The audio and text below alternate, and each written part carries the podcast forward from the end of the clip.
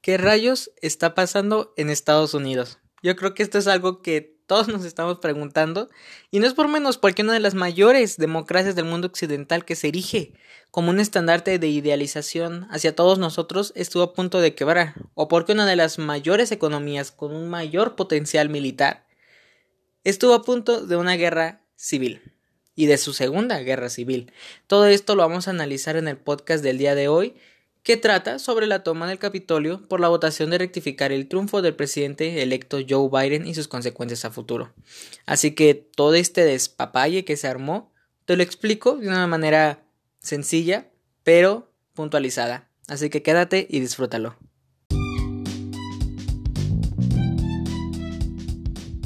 Bienvenidas y bienvenidos al podcast 99% Incorrecto. Soy Francisco Alvarado y en este espacio hablaremos acerca de temas controversiales y tabúes. Somos una comunidad que siempre busca cuestionarse todo y sobrellevar la vida política. Como en la cena de Navidad con tus tías y tíos con ser y liberales, solo que sin lanzarse las sillas, claro. Quédate y disfruta junto con profesionales, amigos y personas que admiro que nos darán sus diferentes opiniones. Todo, lo que tengas que saber te lo contamos aquí. 99% incorrecto. Era más o menos la una o dos de la tarde del día 6 de enero cuando todo este despapalle se llevó a cabo. Llamémosle formalmente toma del Capitolio. Tú dirás, dude, ¿esto se esperaba? ¿No se esperaba? Claro que se esperaba. Eso se esperaba y mucho. Porque porque Trump realizó con anterioridad una convocatoria para su meeting que, claro, llevó a cabo ese día afuera de la Casa Blanca con grupos de la ala más conservadora del Partido Republicano y de la sociedad civil. Llamémosles ultraderecha, fascistas, supremacistas blancos, racistas. Ese grupo, ese particular grupo de personas que apoyan a Donald Trump fueron, pero él los convocó, supuestamente, para expresarles de nuevo su preocupación y enojo por las elecciones pasadas que él defiende que fueron fraudulentas y que el colegio electoral no lo acepta. O sea, ¿me estás hablando? O sea, él sigue pensando que todo esto es como un tipo complot gubernamental, un complot electoral de la élite más poderosa del país para quedarse con la presidencia, para eliminar a El Salvador del pueblo americano. O sea, sabemos que esto no es cierto. Lo sabemos claramente. Eh, Joe Biden ganó. Ganó porque ganó. O sea, ganó. O sea, ¿me entiendes? ¿No? Ganó. Y Donald Trump dice, diciendo que no, no ganó, no ganó, no ganó, no ganó, no ganó. Y hay personas que se lo creen. Así de loco está la polarización de ese país, que hay personas que se lo creen. En fin, ese será tema para otro video. Bueno, estos, este grupo de personas, estas personas, que no se les puede llamar manifestantes ni protestantes, nada. Esto, concordando con palabras de demasiadas personas alrededor del mundo y de Estados Unidos, y que conozco, esto no es protesta, no es manifestación, esto es terrorismo doméstico. Tal y claro.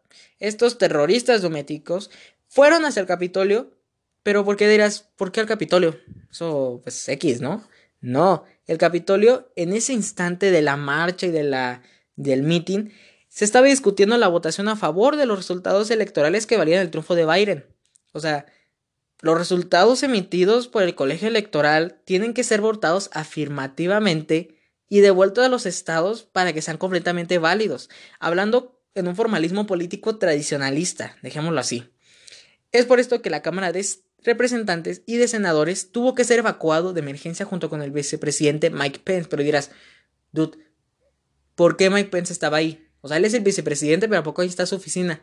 Sí, hay más oficinas gubernamentales en el Capitolio, pero no. Mike Pence, al ser el vicepresidente de Estados Unidos y el Partido Republicano, como al tener la mayoría de los miembros de la Cámara de Senadores, él automáticamente se convierte en el presidente de la Cámara de Senadores. Por eso también estaba sesionando ahí. Bueno, esto aunque es un acto solamente un ritual político, la atención de toda la nación estaba focalizada hacia esos dos recintos.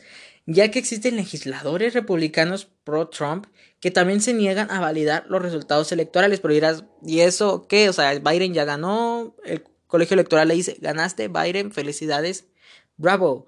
Pero no, porque si existía un cierto tipo de miembros del Congreso que se opusieran a ratificar, a validar el triunfo de Biden, hasta casi, o sea, se crearía una controversia y una crisis constitucional que casi podría terminar dándole el triunfo a Donald Trump, aunque sabemos que él no lo tiene.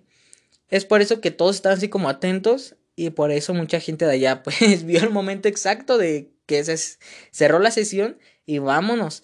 Se dice que Mike Pence lo sacaron por los túneles secretos del servicio secreto del Capitolio hacia otras oficinas gubernamentales para resguardarlo y también hicieron lo mismo con la speaker que sería la no, directora no, la presidenta de la Cámara de Representantes Nancy Pelosi del Partido Demócrata. lo duro está en que a los demás los dejaron así como en lo que resolvemos qué pasa, pues a sus oficinas, ¿no? O sea, imagínate, no el de los republicanos, el de los republicanos de todos modos, pues es del mismo partido del Trump, pero los demócratas, al pensar que hay personas armadas en el edificio, que en cualquier momento pueden tumbar la puerta de tu oficina donde tú estás con tu equipo de trabajo, tu staff, y te pueden llegar a matar, o sea, imagínense el terror de todos ellos y más los que están abiertamente en contra de Donald Trump, que lo critican como el llamado Squad, Alexandro Ocasio, Lina Omar, eh, Bush, que después vamos a hablar de esos. Eh, de ellas, perdón. Después, Mike Pence, en su lugar seguro, de mayor seguridad, exigió a través de Twitter lo siguiente, y lo cito. La violencia y la destrucción que está ocurriendo en el Capitolio de Estados Unidos deben parar y deben parar ahora. Cualquiera de los involucrados deben respetar a los agentes de la ley e inmediatamente abandonar el edificio. ¿Estás de acuerdo conmigo? Que obviamente no le iban a hacer caso. O sea, no porque el tuiteo van a decir, ah, miren, ya Mike Pence ya me dijo que a me fuera, me voy, todos felices, vámonos. Obviamente no fue así como, ah, chido, te me cuidas Mike Pence. Y siguieron con, con su, con su destrozo, porque eso hicieron. Destrozaron oficinas completas en el Capitolio. Ignoraron al pobre Mike Pence, pero ya estaba la crisis fuerte. En esto, los líderes de las cámaras, ambas, Nancy Pelosi y Mike Pence, acordaron en querer reanudar la discusión sobre la votación de los votos electorales porque las dos cámaras estaban unidas en un tipo congreso para este ritual político, como les decía, en un lugar alterno o en el mismo Capitolio para mandar el mensaje a los manifestantes de que no habían logrado su cometido y que las instituciones democráticas no habían sido quebrantadas. Todo un mensaje político se hubiera hecho si esto, claro, se realizó. O sea, mandaron un gran mensaje a todos ellos diciéndole, aquí valiste chetos. o sea, lo que hiciste no valió para nada porque mira, ratificamos el triunfo. Es por eso que se impuso un toque de queda en la ciudad de Washington, D.C. y Fuerzas Armadas y del Orden, la Guardia Nacional, han sido enviadas en ese momento para resguardar al Congreso y confrontar a la manifestación, al terrorismo eh, doméstico. En esto, Mike Pence y la líder de la Cámara de Senadores no apoyaron más a Trump. Y esto se vio claro en su postura por lo que la crisis política se marcó más en un entorno donde los políticos que apoyaban en un entonces a Donald Trump, la mayoría, si no es que todos son civiles de ultraderecha, pues lo dejaron solo. Ahora sí que los únicos que estaban con él eran los demás, porque políticos ya no había. Puras personas, hasta el líder de los de la sí, de los republicanos de la Cámara de Representantes le dijeron, "¿Sabes qué? Te me cuidas, pero yo no voy a seguir con esto porque fue todo un problemón que él mismo los metió y se les dijo, pero él no quiso hacer caso. Em, un evento así, solo para darte la idea, no había sucedido desde 1814, perdón, o sea, Dude, 1814. cuando las fuerzas británicas quemaron la puerta del Capitolio. O sea, hablamos de muchos años atrás que nunca se había orquestado algo así porque esto fue casi un golpe de estado que si se pudo haber consumado ahorita hablaríamos de otra noticia. Eh, lamentablemente eh, hubo cuatro muertes. La más impactante fue de una mujer que perdió la vida tras un impacto de bala en, la toma del Capitolio, queriendo brincarse una puerta, la estaba escalando y pum, le dispararon, cayó no muerta, cayó herida de gravedad en el hospital, en el transcurso, bla, bla, bla, bla. Es cuando la reportaron muerta. Eh, pero aquí algo que hay que aclarar bien. Las fuerzas de la Guardia Nacional y del orden fueron desplegadas por Mike Pence, el vicepresidente. O sea, Donald Trump no tuvo ni tantito de la decencia para decir, ok, despleguemos a nuestras Fuerzas Armadas. Él pareciera que, no sé, pareciera que él como que estaba dormido y... Y pues ignoró todo esto. Fue Mike Pence el que dijo, mandemos a nuestras fuerzas del orden y las mandó. En esto obviamente hubo declaraciones y posturas sobre muchos actores políticos, a personas famosas y también de los medios de comunicación. Podemos tomar en cuenta una del gobernador del estado de Nueva York, Andrew Cuomo, que califica este hecho como un intento de golpe de Estado fallido. Lo que te estaba diciendo ahorita, o sea, es... Nunca en su historia se había visto esto, que aquí sé que no es como para chistes, pero te voy a contar uno. Eh, hay un chiste que está de moda que dice, ¿por qué en Estados Unidos nunca ha habido un golpe de Estado? Porque realmente casi... Más bien, nunca ha habido un golpe de Estado. Y entonces le preguntan y entonces el otro dice, no, pues ¿por qué? Y el otro dice, pues porque no hay embajada de Estados Unidos en Estados Unidos. Porque recordemos que Estados Unidos ha dado golpes de Estado y ha instaurado dictaduras alrededor de todo el mundo, en los países de América del Sur, en países de Oriente, de Asia eh, y de África. Ahorita no tengo el dato si en Europa, pero casi en todo el mundo apoyándose en la premisa de que están recuperando y rescatando la democracia. O sea, están han dado golpes de estado de gobiernos que fueron electos democráticamente y legalmente y Estados Unidos dice, Estados Unidos dice, eh, eres medio comunista, entonces como que tu gobierno no me atrae mucho, golpe de estado y te instaura una dictadura militar. O sea, y tal vez tiene que ver algo con eso de las embajadas y por eso es el chiste. Entonces, pues ahora sí que esto fue como un poco raro. Se podrá decir que es el primer golpe de Estado de Estados Unidos. Bueno, fallido porque no se logró el cometido, pero esto durará para siempre en toda la historia.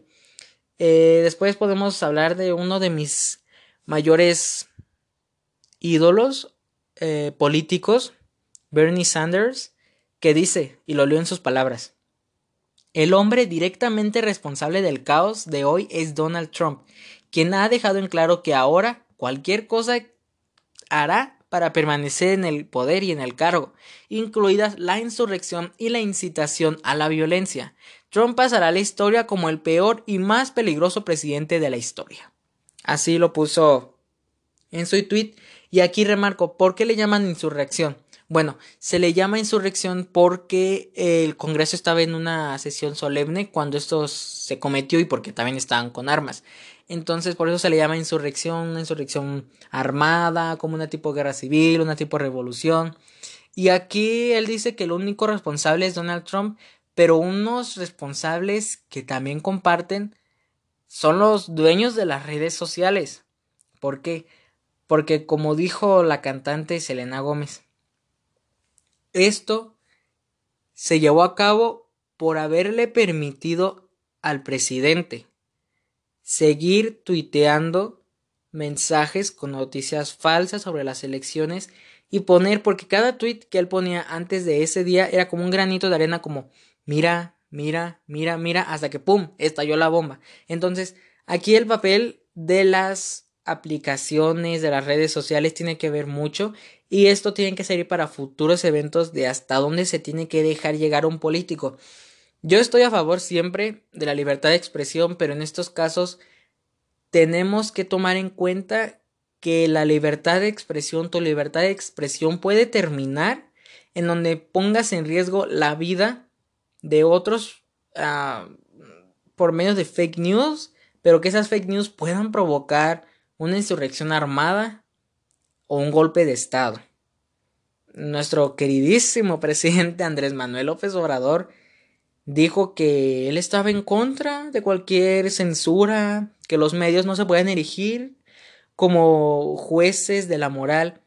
No, o sea, no se trata de eso, señor presidente, se trata de que no se va a dejar que discursos de odio síganse compartiendo e inculcando a diversos sectores de la población. O sea, ¿a poco te vas a oponer a que una aplicación, por ejemplo, Facebook o Twitter, censuren a un político que está diciendo, ¿saben qué? En Alemania, uh, bueno, eh, eso es un poco sensible, en el país de las naranjas. Diga a su político, ¿saben qué? No nos caen bien las guayabas. Vamos todos a levantarnos en armas y vamos a matar a todas las guayabas en nuestro país. ¿A poco tú vas a decir, ah, no, el mensaje se puede dar porque es libertad de expresión? Claro que no. Se tiene que censurar, no censurar, se tiene que eliminar por una parte, porque es el mayor bien de la sociedad. Y se tiene que explicar por qué se eliminó. Eh, termino con esto. Eh, Facebook, YouTube, Twitter y creo que Instagram también pensaron igual que yo y que muchos otros. Y eliminaron el video publicado por el presidente Donald Trump en donde se dirigía a los manifestantes para irse a casa, pero seguía incitando una confrontación con el colegio electoral y contribuía a una mayor agitación popular. Porque Joe Biden dijo, cuando todo esto estaba bajando todavía, dijo, tienes que salir a cadena nacional y decirle a tus amigos que se vayan y dejen de estar en esta insurrección, de tener la insurrección. Él, como chico malo, Donald Trump dijo que hizo un video donde dijo, váyanse a casa, váyanse en paz, pero también estaba como un doble discurso donde decía, yo siento su dolor, nos han robado esta elección, siéntanse patriotas, o sea, les estás diciendo, váyanse, pero quédense. ¿Me entienden? O sea, ¿me entiendes? Vayan, vete a casa, pero quédate porque estás luchando por la democracia, y algo doble.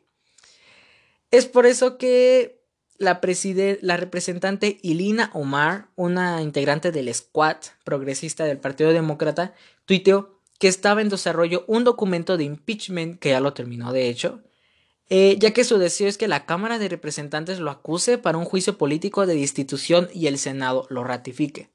En esto la representante Cory Bush tuiteó que se deben de expulsar a los miembros republicanos del Congreso que incitaron este ataque terrorista doméstico en el Capitolio, porque hubo unos que sí apoyaron abiertamente este tipo de insurrección y que siguen laborando como si nada, o sea, parecía que no hay castigo. Eh, el expresidente George Bush, esto lo voy a leer solo por información, pero se me hace con un tinte súper, súper colonialista y que discrimina a países que realmente si no tienen un sistema democrático bien instaurado es por culpa del mismo Estados Unidos, por tantos golpes de Estado, pero se los leo.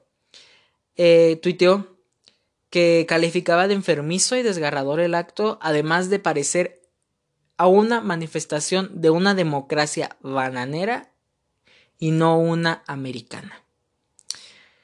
Eh, y tú dirás, ¿y qué dijo Trump o qué hizo Trump? Bueno, Trump justificó el asalto y la violencia.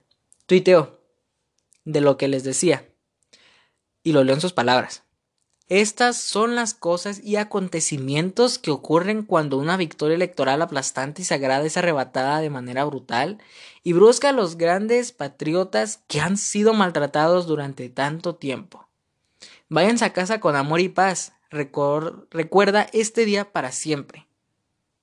Ahí lo que decía, un doble discurso, le está diciendo vete, pero quédate.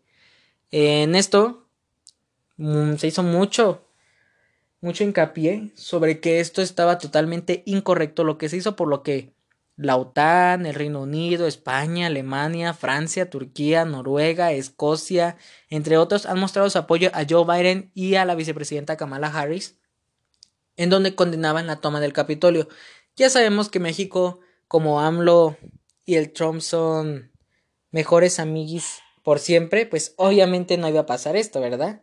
E igual como no lo felicitó al momento que se debe felicitar, pues igual no mostró su apoyo, sino condenó que lo censuraran. O sea, nuestra relación con Estados Unidos ya valió queso. Ya. Adiós Estados Unidos porque... Ay, AMLO con su best friend forever. Eh, Biden, como les decía, no lo califica como una protesta, sino como una insurrección armada. Eh, un tipo chisme de ventaneando. Bueno, Twitter bloqueó la cuenta de Donald Trump por 12 horas para condicionarlo para remover tres publicaciones que le había hecho. En esto, tenía dos opciones. Si Trump se niega, su cuenta se habría congelado, pero si acepta y sigue publicando mensajes que incitan a la polarización, le eliminan su cuenta para siempre. O sea, así de grave, así como, si sigues, ¿sabes qué? Se te va a eliminar para siempre. Aquí está la pregunta. ¿Qué sigue? Bueno, tenemos tres opciones. Una, una nueva guerra civil. Eh, posibles protestas en otras ciudades se habrían alzado como una tipo batalla del grupo A y el grupo B, donde los Trump supporters dicen Trump ganó, pero los que apoyan a Biden y al Partido Demócrata dicen, pues obviamente claro que no, dude, o sea, no, no ganó y no ganó, o sea, ya. Y pues no solo es de palabras, o sea, están armados, hay policías, hay bombas. O sea, la Segunda Guerra Civil estaría a la puerta, estaría a la esquina de Estados Unidos. La segunda opción es la destitución de Trump, porque eh, se está planeando utilizar recursos constitucionales invocando a la enmienda número 25, donde el grupo, por así decirlo, el gabinete de Trump, por votación, dicen, vamos a eliminar, vamos a instituir más bien, a inhabilitar el poder de Donald Trump, pero esto tiene que pasar por una aprobación del vicepresidente Mike Pence. Así, las últimas dos semanas, una semana, pocos días que le quedan, ella no será el presidente porque muchos toman que en estos últimos días de su presidencia haga cualquier cosa, como ya decía Bernie Sanders, para quedarse en el poder. Entonces, todos dicen, enmienda número 25, hazlo. Hay rumores que tanto Mike Pence se opone a esto o sea, él no quiere destituir a Donald Trump porque, además de que se pelearon Trump y Pence, porque según Trump, Pence tenía el poder de cambiar los votos electorales que claramente no, eh, no lo considera como algo factible. Además de que en el gabinete los que pudieron haber votado para hacer mayoría de destituirlo renunciaron. Ese mismo día le llovieron renuncias a Donald Trump, entonces su gabinete ahora sí que se quedaron tipo leales que obviamente no lo van a querer destituir. Y la tercera es la toma del presidencial que se estima para el 20 de enero se debería de posponer. El 20 de enero ya tendríamos que tener a Joe Biden como presidente de Estados Unidos, pero bajo este ambiente caótico de la política estadounidense puede que se posponga, pero nunca se ha pasado esto porque en la misma constitución se tiene que después del día de la elección, de saber quién ganó se tienen que tomar en cuenta tantos días, tantas semanas, un tiempo definido para tener nuevo presidente, para pasar el mandato de poder si es que se escogió a otro. Eh, la tradición siempre es hasta el último día, al mediodía, que es ahora sí que la fecha límite, que es el 20 de enero al mediodía, todos los presidentes han tomado eh, protesta. Mm, igual se caería en una crisis constitucional, si antes, si después, si escondidas, si en público. De todos modos, en las mismas palabras que dijo Joe Biden, ya para cerrar, eh, las palabras de un presidente importan, aunque él sea malo o bueno, importan demasiado y pueden provocar grandes movimientos. O sea, pueden provocar la misma insurrección como ya lo vimos con el presidente Donald Trump. Y una última reflexión que te hago a ti, que estás escuchando este podcast. Este es el fin de un ciclo o el comienzo de uno nuevo. Muchas gracias por haberme escuchado. Eh, tal vez me pasé de tiempo, pero ya puedes platicar con tus amigos o con tus familiares sobre todo lo que pasó y verte más culto. decir, mamá, ¿sabías esto? Papá, ¿sabías esto? Eh, no sé, amigo imaginario, ¿sabías esto? Así que nos vemos a la próxima. Yo soy Francisco Alvarado. Y pues, cuídate, ¿no? Está muy feo todo esto. Adiós.